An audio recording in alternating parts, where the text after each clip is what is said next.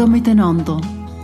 Das ist Claudia Acklin und das ist der Podcast Natur und Stadt.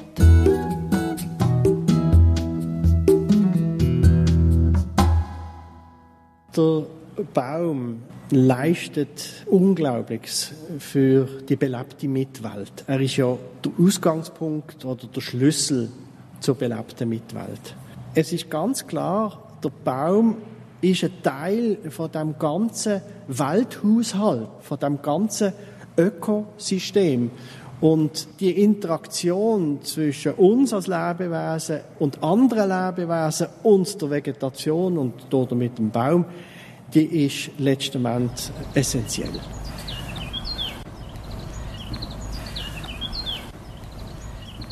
Heute bin ich in Allersheim in der Baumschule von der Stadtgärtnerei Basel.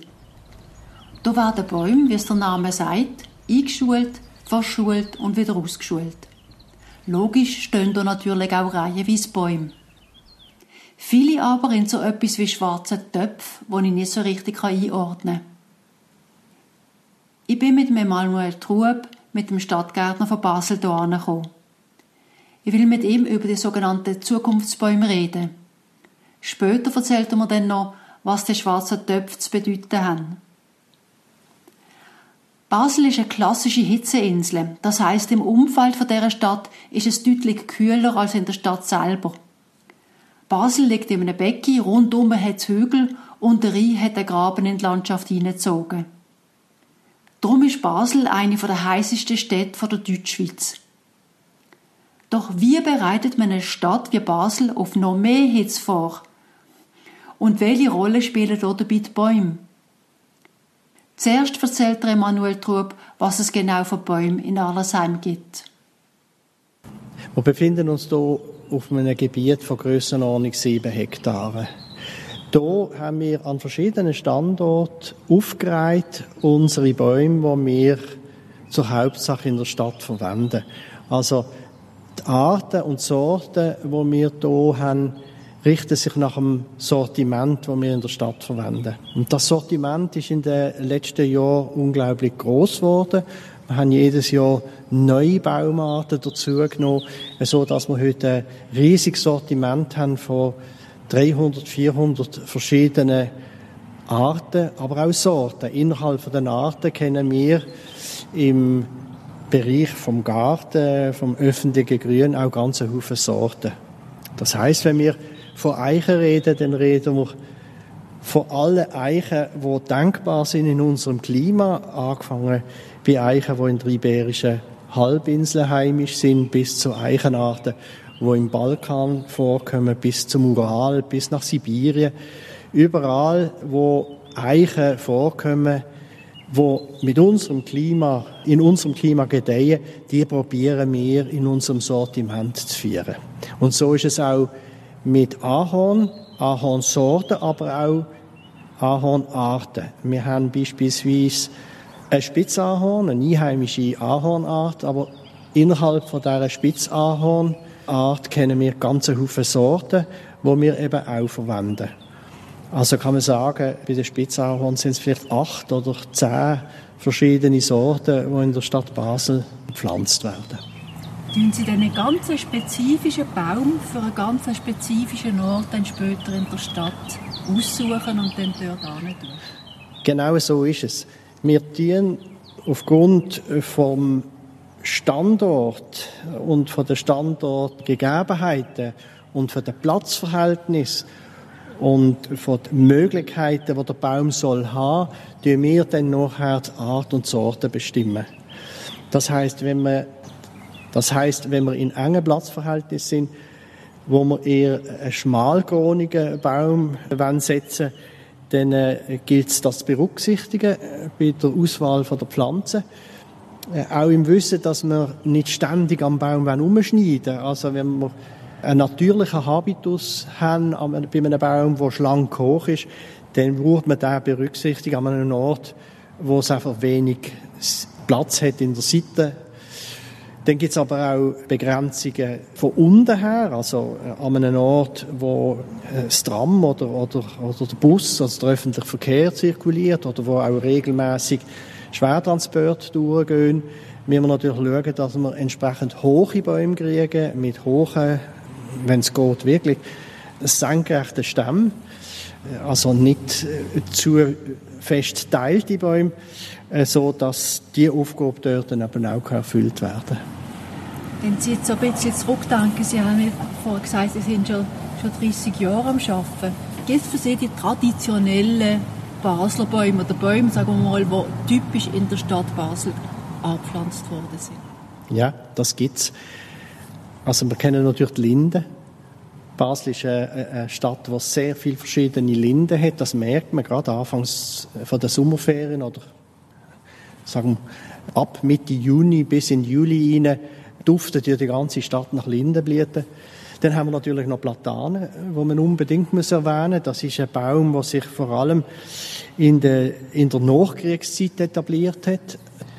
Dann haben wir selbstverständlich auch noch Hagebuchen, die sich in den letzten Jahren auch als Sorte etabliert haben und Ahorn, verschiedene Ahornarten.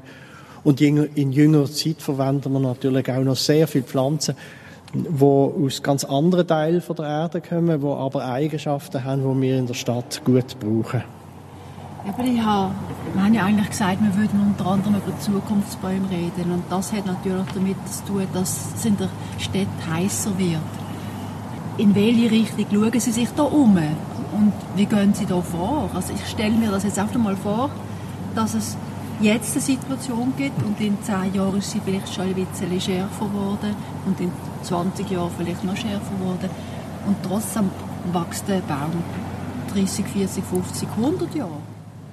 Also zunächst dürfen wir uns nicht einbilden, dass wir von Anfang an alles richtig machen. Auch hier müssen wir uns an die Aufgabe antasten und die Aufgabe ist ja nicht erst seit wenigen Jahren offensichtlich, sondern die ganze Entwicklung zeichnet sich schon sehr viel länger ab. Wir haben die Erfahrung gemacht, dass wenn wir mit einem möglichst breiten Sortiment fahren, dass die Wahrscheinlichkeit groß ist, dass die ein oder die andere Baumart für die künftigen Herausforderungen geeignet ist. Wir werden uns auch von gewissen Baumarten müssen verabschieden. Das wissen wir heute schon. Wir wissen auch, welche Baumarten von unseren Vorgängern gern gepflanzt worden sind, die wir aber heute nicht mehr werden pflanzen. Was sind das für zum Beispiel? Also beispielsweise die Rotbuche.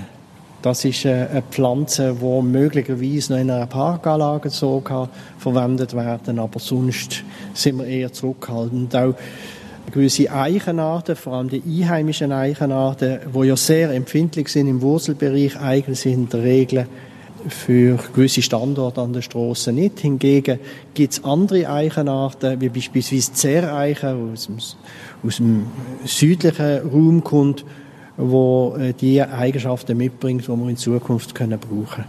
Wir orientieren uns natürlich an Ort auf dem Globus, wo Klimaverhältnisse haben, wie wir sie erwarten.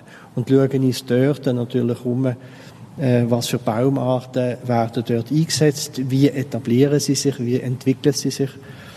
Im Wissen, dass die Vorstellung, die wir heute haben, in wenig äh, Jahren oder Jahrzehnten wieder muss korrigiert werden Weil, wenn wir von Klimaveränderung reden, dann denken wir natürlich in erster Linie an Trockenheit und Hitze. Aber die Klimaveränderung bringt noch ganz andere Eigenheiten mit sich.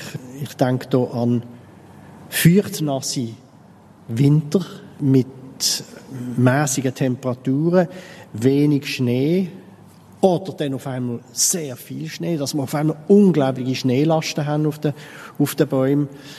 Ich denke aber auch an orkanartige Stürme. Ich denke an Starkniederschläge. Also ganz ein Haufen Umweltbedingungen, es gilt zu berücksichtigen, wenn wir mit den Bäumen arbeiten.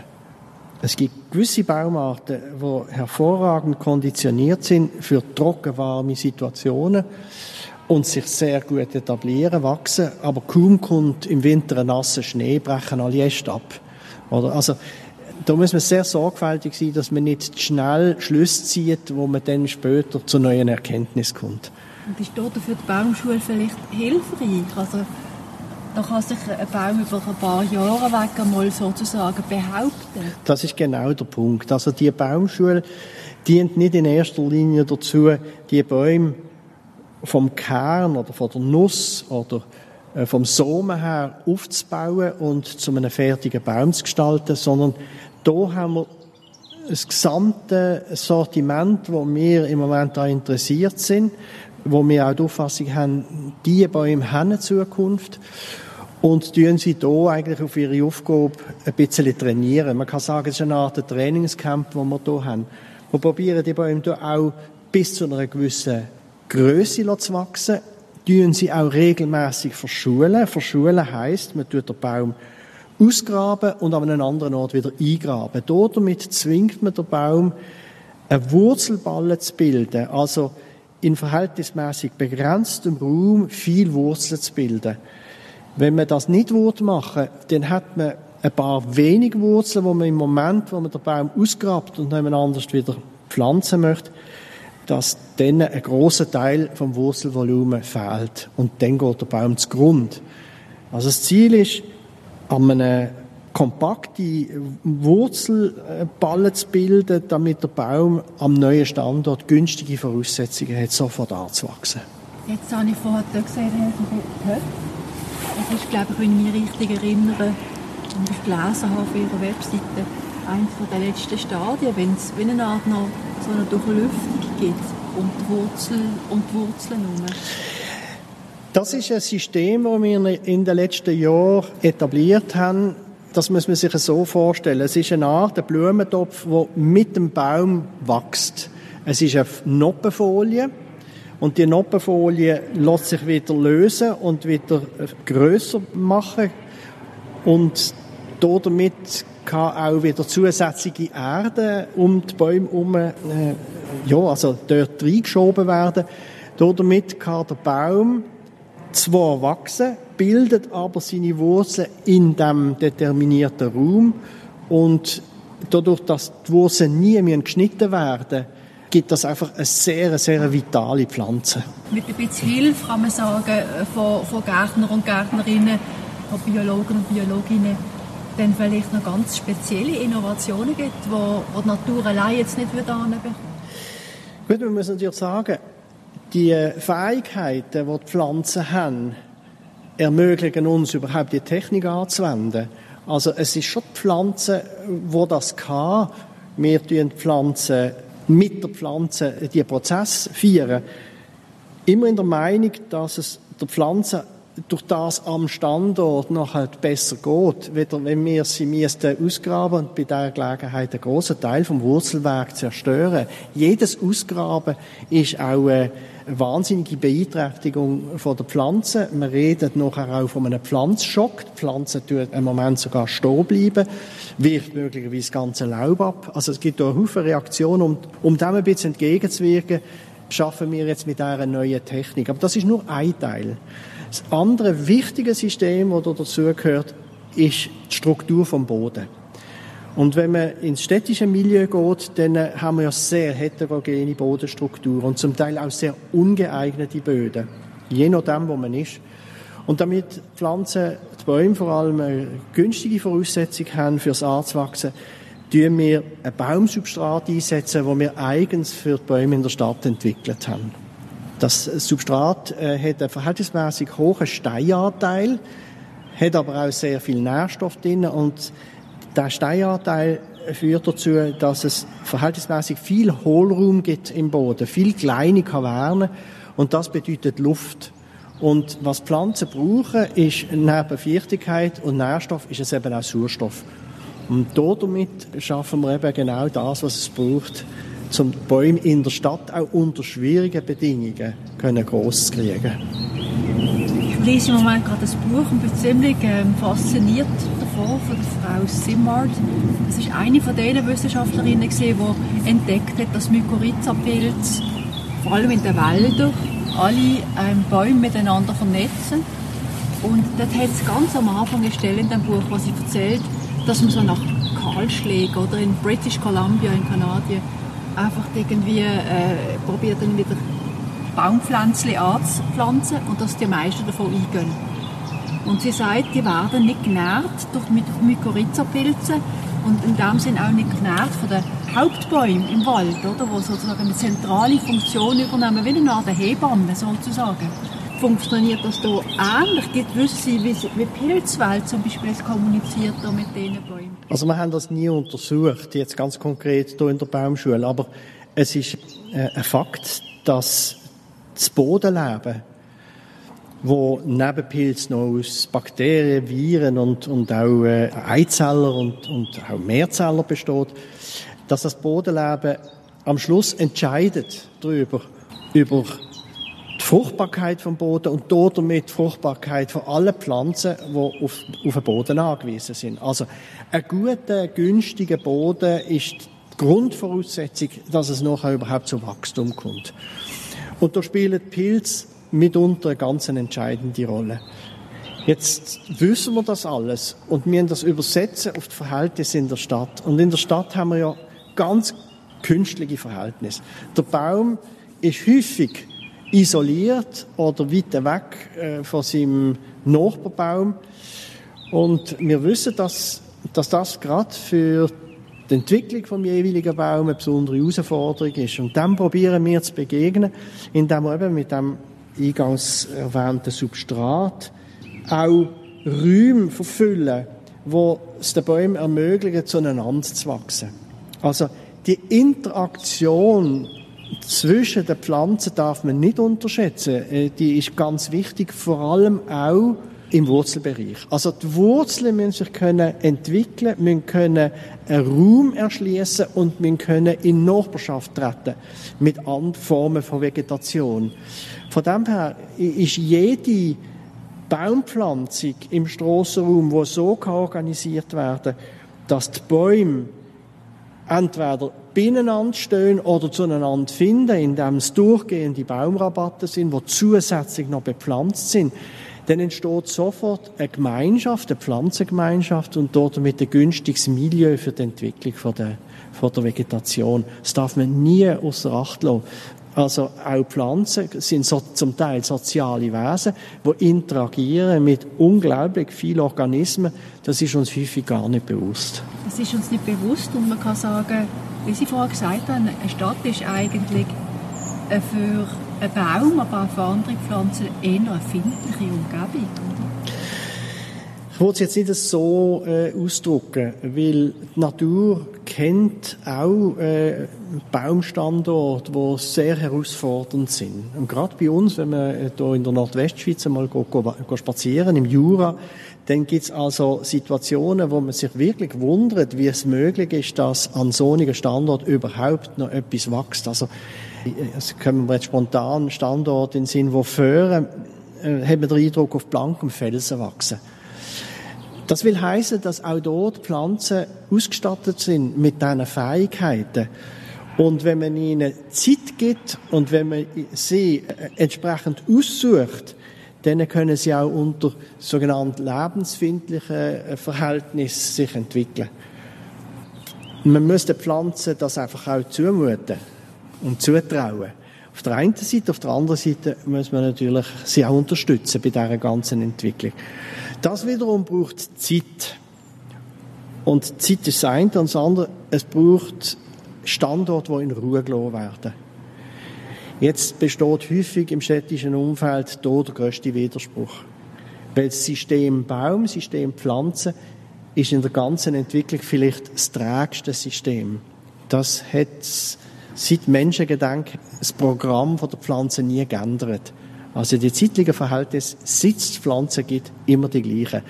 Aber in unserem technischen Umfeld, im städtischen Raum, werden die Zeiten, die Halbwertszeiten der Erneuerungskadenzen immer kürzer. Also ist man permanent am Schaffen, am Grübeln, am Backern, am Aufrissen von einem System, wo der Baum sich drin muss zurechtfinden. Und das ist natürlich eine wahnsinnige Beeinträchtigung für den Baum. Das führt dazu, dass natürlich der Lebensraum vom Baum, wo ja eigentlich in Ruhe gelassen werden ständig gestört wird. Ist manchmal der Stadtmensch nicht auch in Anführungszeichen gefährlich für den Baum? Also gehen dann Stadtbewohner anständig um mit den Bäumen? Im Rahmen von ihren Möglichkeiten Also ich glaube, man darf das niemandem nachtragen, aber es ist natürlich häufig auch sehr viel Ignoranz da, sehr viel Unwissen, sehr viel Mangel an Beziehung zum Mitgeschöpf, dass dann manchmal ganz seltsame Forderungen kommen, oder? Bart mit einer unglaublichen Ungeduld. Also die Tatsache, dass der Baum Zeit braucht, ist ja nichts Neues. Die Tatsache, dass wir dem Baum die Zeit nicht mehr geben wollen, das ist neu.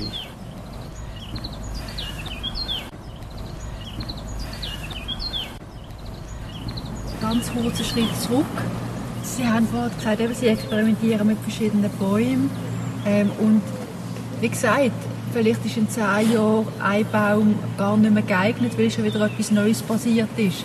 Das ist also, denke mich, gerade eine besonders schwierige Situation, wenn man man muss eine Transition schaffen, einen Übergang, oder? Mit von, entweder von einer Baumsorte oder von einem Baum zu verschiedenen Sorten von diesem Baum, wie Sie vorher gesagt haben, oder vielleicht sogar zu ganz anderen Bäumen. Ja, und auf der anderen Seite darf man sich auch nicht äh, beunruhigen lassen, weil das ist eine Angelegenheit, die schon immer existiert hat. Also in all diesen Jahren, wo es eine Stadtgärtnerei Basel gibt, haben sich die jeweils Verantwortlichen diese Frage müssen stellen und sie haben sie nie abschließend können beantworten.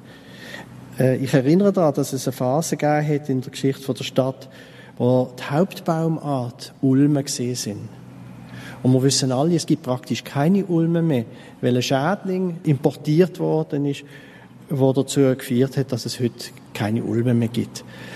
Mit dem hat damals niemand gerechnet, sonst hat man wahrscheinlich nicht so zahlreich Ulmen verwendet. Und so ist es wahrscheinlich heute auch. Wir entscheiden uns für eine Baumart, weil wir aus heutiger Optik mit unserer doch immer beschränkten Sicht die Auffassung haben, das ist jetzt die richtige Entscheidung, die richtige Baumart für den richtigen Standort. Und wir werden immer wieder überrascht werden, dass der Entscheid muss revidiert werden, weil wir etwas nicht bedenkt haben oder nicht haben können bedenken, weil das gar noch nicht offensichtlich war. Ich erinnere beispielsweise daran, dass, als ich hier bei der Stadtgärtnerei Basel angefangen habe, hat man die Kastanienminiermotte noch nicht gekannt. Und wir haben ganz viele Kastanienbäume gepflanzt im Wissen, dass das eine geeignete Baumart ist, die über sehr viele Eigenschaften verfügt, die man im städtischen Raum gut brauchen kann. Heute wissen wir, dass die weissblühenden Rostkästen alle betroffen sind von dieser Miniermotte. Und demzufolge ist man heute eher zurückhaltend mit der Neupflanzung äh, von Rostkastanien, obwohl der Bau immer noch über günstige Eigenschaften verfügt. Ich habe gelesen, dass Kastanienbäume in Amerika, also Nordamerika, eine große Karriere gemacht haben, weil sie auch, und die ist durch irgendeinen chinesischen Käfer ausgerottet worden, oder? Das ist aber schon in den 20er oder 30er Jahren. Das Phänomen kennen wir auch. Das ist eine kleine Gallwespe, die auch in unseren Beständen vorkommt. Und da muss man auch auf die Natur können vertrauen, weil die Natur tut sich nie selber auslöschen. Sie findet immer wieder äh, Antagonisten, die sich dann äh, dem Problem annehmen. Häufig nicht in der Geschwindigkeit, wie wir uns das wünschen. Aber in der Regel äh, föhnen so Regelungsprozess irgendwann mal verwirken und entfaltet dann nach Jahren, manchmal in kurzer Zeit, manchmal in längerer Zeit ihre Wirkung. Der Schlüssel vielleicht zum Abschwächen von solchen Ereignissen ist eben, dass man mit einer möglichst grossen Art und Sortenvielfalt schafft, damit man damit auch das Risiko vermindert. Man setzt auf verschiedene Möglichkeiten im Wissen, dass wenn wir einmal einen Ausfall haben mit dieser Pflanze oder andere Themen aufkommen, wie beispielsweise Pflege, das darf man auch nicht ganz unterschätzen, dass auf einmal eine ganz äh, besondere Pflege nötig wird, dass man dann noch andere Pflanzen hat, die das System wieder ergänzen oder kompensieren. Und das haben Sie jetzt hier gemacht in dieser Baumschule. Wie viele verschiedene Arten haben Sie im Moment? Ich muss jetzt ehrlich sagen, ich weiß es nicht, aber es müssen etwa um 300 sein, die wir hier haben. Selbst wenn das Sortiment, das wir in der Stadt einsetzen, noch grösser ist. Aber es gibt ein paar Spezialitäten, die wir hier nicht vermehren und auch nicht aufbauen. Da schaffen wir natürlich mit ganzen Haufen Baumschulen zusammen. Aber da ist, sagen wir mal, der grösste Teil von unserem Standardsortiment ist da, inklusive natürlich noch Besonderheiten, wo wir möchten ausprobieren und schauen, ob das Lösungen sind für das Thema von der Begrünung vom städtischen Raum. Und das ist eine große Herausforderung und das ist im Moment auch ein ganz klares politisches Ziel. Die meisten Städte in Europa, die betroffen sind von dieser Klimaveränderung, setzen auf Begrünung. Weil Begrünung ist nachweislich eins von der Gebot von der Zeit. Und auch wir werden versuchen, Bäume zu pflanzen, so viele Bäume wie möglich, an den geeigneten Standort. Müssen wir daran denken, dass der Standort letztlich entscheidet darüber, ob das Projekt gelingt oder nicht. Die Pflanzen an sich ist schnell pflanzt, aber wenn sie nach wenigen Jahren kaputt geht, ist niemandem dient. Also geht es nicht nur um Bäume, sondern es geht immer auch um Baumstandort und dann um gut vorbereitete Pflanzen und um Arten- und Sortenvielfalt. Man sagt immer Bäume. Grundsätzlich ist es gleich, ob in einer Stadt oder nicht erbringen sogenannte Ökosystemleistungen. Also sie dienen letztlich im Ökosystem und damit auch uns, weil wir sind Teil vom Ökosystem. Was macht der Baum genau für uns? Also der Baum leistet Unglaubliches für die belebte Mitwelt. Er ist ja eigentlich der, die Vegetation an sich und der Baum im Besonderen äh, der Ausgangspunkt oder der Schlüssel zur belebten Mitwelt. Wenn man jemanden auf der Straße fragt, was leistet der Baum für dich, dann sagt er Schatten, Verdunstung und dann ist es noch schön. Dann gibt es aber sofort Leute, die dann auch ihre Vorbehalte haben, weil der Baum dann noch Laub abwirft oder äh, Blütenblätter oder Früchte, die stinken oder irgendetwas. Man ist da auch immer in einem bisschen Spannungsfeld. Aber es ist ganz klar, der Baum ist ein Teil von dem ganzen Welthaushalt, oder? Von dem ganzen Ökosystem. Und die Interaktion zwischen uns als Lebewesen und anderen Lebewesen und der Vegetation und damit dem Baum, die ist letztendlich essentiell. Jetzt für Basel ganz speziell kann man sagen, weil Basel, wie andere Schweizer Städte auch und in Europa, ist eine sogenannte Hitzeinsel. Oder? Sie liegt so ein bisschen in einer Senke, der Rhein hat sich eingefräst und es hat Hügel rundum. Also es ist eher so ein bisschen wie ein Becken, wo sich die Hitze staut. Dafür haben sie relativ ähm, milde Winter hier in Basel und ähm, wenig äh, Winterhochnebel, aber es wird sehr, sehr heiß. Bäume können hier Abhilfe schaffen. Wie genau machen sie das? Machen sie das durch Beschattung oder? Also wenn wir jetzt nur von den Bäumen reden, dann ist es schon in erster Linie Beschattung und Verdunstung. Das sind also die Hauptleistungen, die man auch messen kann, abgesehen davon. Sie haben aber auch noch einen Einfluss auf das Belüftungs- und Entlüftungssystem. Darf man auch nicht ganz unterschätzen. Und sie haben natürlich dann auch noch einen Einfluss auf Schwebstoff in der Luft, Feinstaub und so weiter man darf den Baum nie ganz isoliert betrachten. Man muss ihn auch immer wieder in Kontext setzen mit der übrigen Vegetation und vor allem mit grossen Flächen. Wenn man heute so die Klimamodelle anschaut, dann merkt man, es sind vor allem die grossen zusammenhängenden Grünflächen, der Waldbereich oder Parkanlagen, wo einen nachhaltigen Beitrag leisten zur Klimaverbesserung oder zur Hitzeverbesserung innerhalb vom Siedlungsraum. Das ist mal das eine. Und das andere, Be- und Entlüften von diesem Raum ist ein weiteres Thema. Aber jetzt nur von den Bäumen her betrachtet, muss man sehen, der Einzelbaum allein mag im, im Einzelnen schon etwas leisten, aber es ist meistens im Verbund mit anderen Bäumen und vor allem mit Flächen, wo dann die große Wirkung zum Tragen kommt. Wie Sie vorhin gesagt haben, braucht es eigentlich eine Vernetzung von diesen grünen Flächen, nicht auch in einer Stadt. Das ist natürlich das Gebot der Stunde. Eben, dass man die Elemente, die verschiedenartigen grünen Elemente zusammensetzt und zusammenfügt.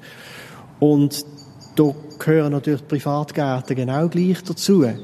Also es ist nicht nur eine Angelegenheit, die sich im öffentlichen Raum abspielt, sondern das ist ein Zusammenwirken von allen grünen Strukturen im, im, im Siedlungsraum. Und das Zusammenwirken führt am Schluss zu guten Resultaten. Wenn man hier jetzt kritisch anschaut, dann stellen wir fest natürlich, dass gerade dem Thema beispielsweise Vorgärten in jüngerer Zeit äh, vieles geringe Beachtung geschenkt wird vom jeweiligen Hauseigentümer. Da müssen wir natürlich schon äh, darauf hinweisen, dass also jeder Quadratmeter Vorgarten ein Beitrag ist an das grüne System, an die grüne Infrastruktur. Und im Übrigen ist das auch ein Begriff, der heute gängig ist, grüne Infrastruktur. Und damit ist gemeint genau das gesamte grüne Netz, das grüne System, wo in einer Wechselwirkung steht zueinander. Und da zählt letztendlich jede begrünte Wand, jedes grüne Dach, jeder Strassenbaum, jeder Parkbaum, jeder Vorgarten, jeder Hintergarten. Also alles, was irgendwie lebende Materie ist, ist ein Beitrag an die grüne Infrastruktur. Das heisst auch in Ziegelungen zum Beispiel von diesen Vorgärten, wo manchmal so Steingärten sind oder sogar Platz weniger? Die Entziegelung ist einfach eine Grundvoraussetzung, dass es überhaupt zur Vegetation kommt. Wenn wir von Versiegelung reden, reden wir unter anderem auch davon, dass äh, das Regenwasser irgendwann kann versickern kann, aber wir denken natürlich auch daran, dass das die Voraussetzung ist, dass irgendwo Gras kann wachsen kann oder dass, es, dass dort Gehölze ankommen und was auch immer. Es ist die Voraussetzung, dass etwas kann wachsen kann. Hat die Stadtgärtnerei da irgendeinen Einfluss? Kann, kann sie Bürger und Bürgerinnen sensibilisieren? Kann sie, kann sie Immobilienbesitzer sensibilisieren? Die Stadtgärtnerei hat einen gewissen Einfluss. Und, wobei ich muss ehrlich sagen, ist, ist selbstverständlich beschränkt. Weil es steht und fällt mit, mit dem Verantwortungsbewusstsein von Immobilienunternehmungen, ob sie dem Thema ein hohes oder weniger hohes Gewicht beimessen. Ich denke, es wird früher oder später zu einem Qualitätsmerkmal von Wohnangebot, wie be- und umgrünt, dass sie sind. Und ich gehe davon aus, dass das irgendwann mal sogar einen Wettbewerbsvorteil bedeutet in dem März, dass man kann sagen, schaut, ihr kommt zu uns und wohnt bei uns in einer grünen Umgebung. Das ist einmal ein Thema. Das andere Thema ist natürlich, der Kanton und die Stadt Basel ist auch ein grosser Liegenschaftsbesitzer und wir stehen im engen Kontakt mit diesen Stellen, um zu schauen, ob man hier noch Beiträge leisten kann zur Erhöhung der Biodiversität. Wir haben uns ja vor ein paar Jahren beteiligt an dem Award, an dem Preis oder an, an dem Label Grünstadt Schweiz und sind mit, mit einer Silbermedaille ausgezeichnet worden. An dem schaffen wir weiter.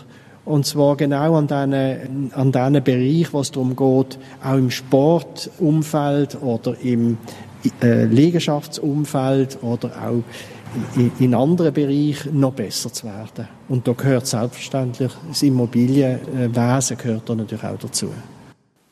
Stadtgärtnerei Basel gibt es seit über 160 Jahren. Sie schaut zu 240 Hektaren öffentlichem Grün, das sind 50 Park, 32 Freizeitgärten und übrigens auch der grösste Friedhof der Schweiz, das Hörnli. Der Emanuel Trub ist nicht nur der oberste Stadtgärtner, er ist auch Mitglied der Geschäftsleitung vom Bau- und Verkehrsdepartement vom Kanton Basel. Ich wollte darum wissen, ob sich das nicht ein bisschen wie in der Höhle des Löwen anfühlt. Also ich kann mir im Moment keine bessere Lösung vorstellen, weil genau all die Planungsprozesse ganz wesentlich sind für die Entwicklung von einem, so einem Stadtgefüge. Und das Bewusstsein kann natürlich viel besser gestärkt und geschärft werden, wenn die Leute von der grünen Zunft mit den Leuten vom Bau oder von der Straße oder vom Verkehr zusammenarbeiten. Es gibt am Schluss einfach viel bessere und tragfähigere Lösungen. Und findet das statt, das Zusammenarbeiten? Ja, Gott sei Dank. Und zwar hat das damit zu tun, dass wir ja zu Basel ein großes Privileg haben, weil wir Stadt und Kanton in einem sind und durch das viel, viel kürzere Wege haben und auch weniger Kompetenzgerangel. Also von dem her sehr schnell zu sehr guten Resultaten können kommen. Auf der anderen Seite muss man sagen, die Eigenheit von Basel-Stadt ist, dass es ein ganz dichtes und enges Gefüge ist und dass jeder Quadratmeter mehrmals durchdenkt ist und dass es für jeden Quadratmeter ein Haufen, zum Teil auch kontroverse Ansprüche gibt. Ich mag mich erinnern, ich habe einen Beitrag gemacht über Dachbegrünungen und dort habe ich schon gehört, dass Basel relativ früh mit dem angefangen hat. Ich habe Eindruck, Basel ist ein gutes Pflaster für Biodiversitätsstrategien. Wo kommt das her? Also ich gehe davon aus, dass es sicher mit der Eigenheit zu tun hat, dass wir Stadt und Kanton in einem sind. Damit gehen gewisse Verwaltungsprozesse schneller. Das ist immer das eine. Das zweite ist, auch die politischen Gremien sind, stehen diesen Aufgaben sehr nach, weil es auch keine abstrakten Aufgaben sind. Das sind Aufgaben, die, uns im Alltag betreffen und berühren. Dazu kommt, dass in Basel schon seit Generationen, sagen wir mal, eine sehr ökologische und grüne Grundhaltung zu spüren ist. Man darf nicht unterschätzen, dass die, das erste Naturschutzgebiet von der Schweiz ist ja an der Rheinhalde in Basel gebildet worden mit Unterstützung von, ähm, von liberalen Kreisen in der Stadt. Also das die liberale Gesinnung in Basel ist in der Vergangenheit und der Geschichte dieser Stadt schon auch immer eine treibende Kraft gesehen für Entscheidungen zugunsten äh, von Umwelt, Ökologie, Biodiversität und so weiter.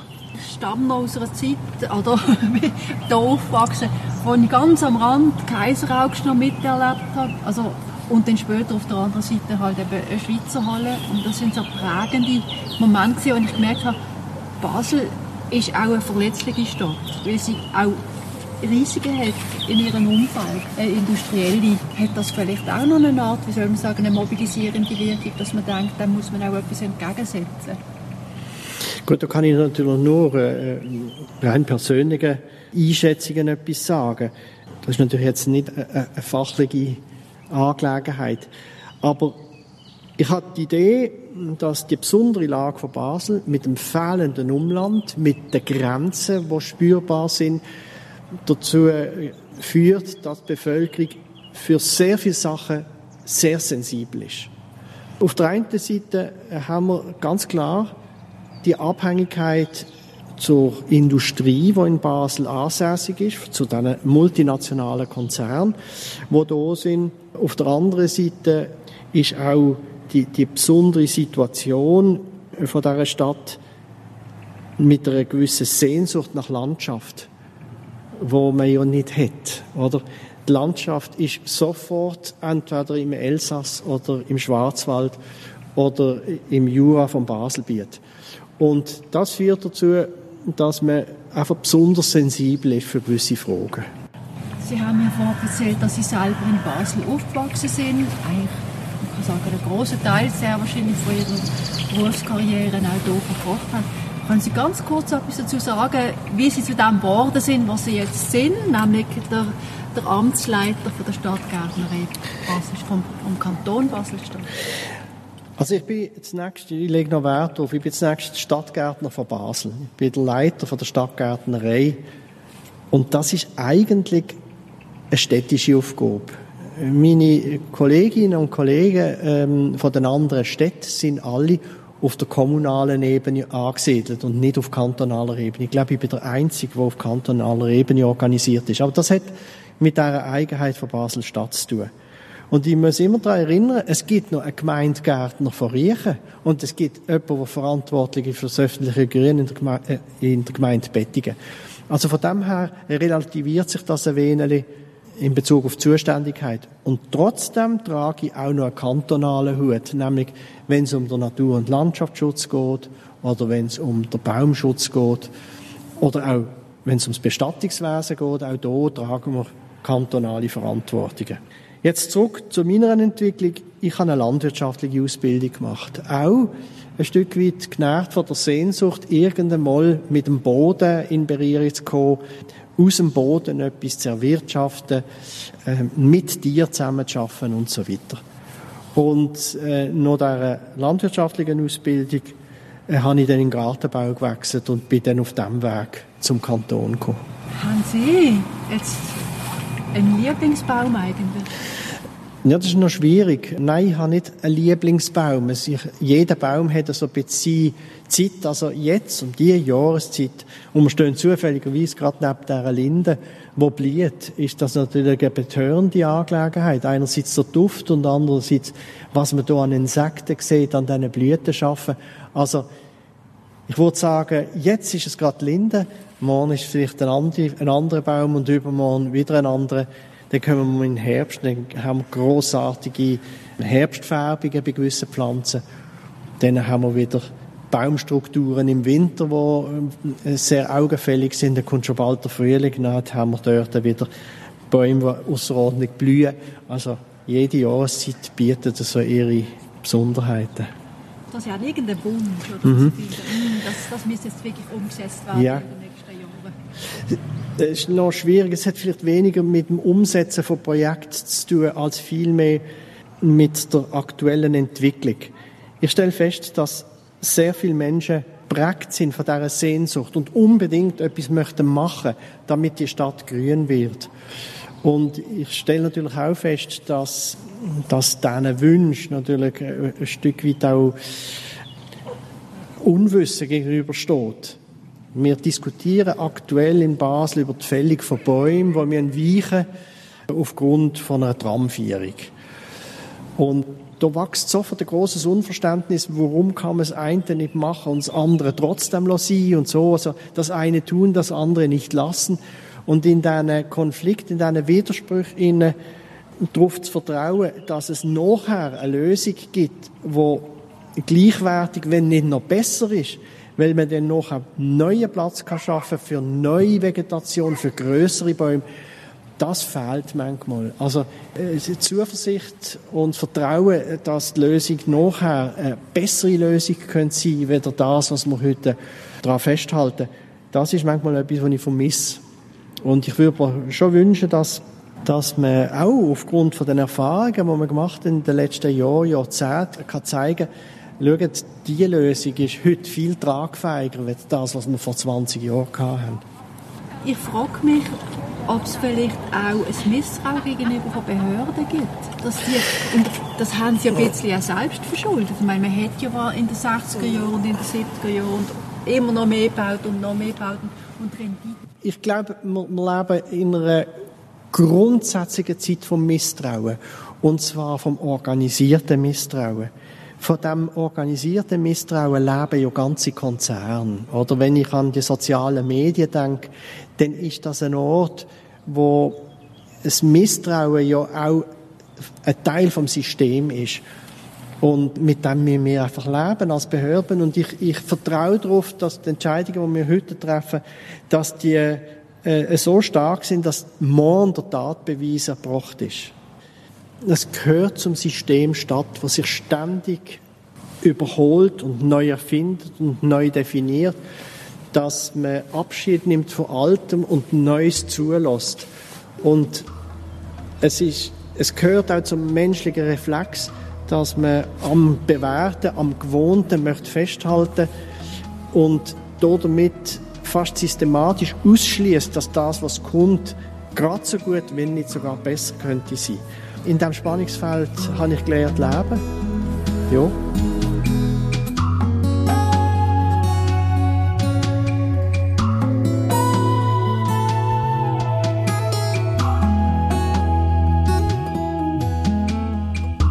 Erfolg von Natur und Stadt und ich hoffe, dass sie Ihnen gefallen hat. Ich danke Emanuel Trueb recht herzlich für seine Zeit und dass ich gelernt habe, dass es nicht einen Zukunftsbaum gibt, sondern viele mögliche Bäume. Denn im Moment ist es besser, auf Vielfalt zu setzen. Alle, die wollen, können Natur und Stadt übrigens auf Apple oder Google Podcast oder auf Spotify abonnieren. Man kann mir auch auf Twitter, LinkedIn, Facebook oder Instagram folgen und dazu gibt es die Links in meinen Show Notes. Wenn es Ihnen gefallen hat, dann bitte weiterempfehlen. Ich würde mich freuen, wenn Sie auch das nächste Mal wieder dabei sind.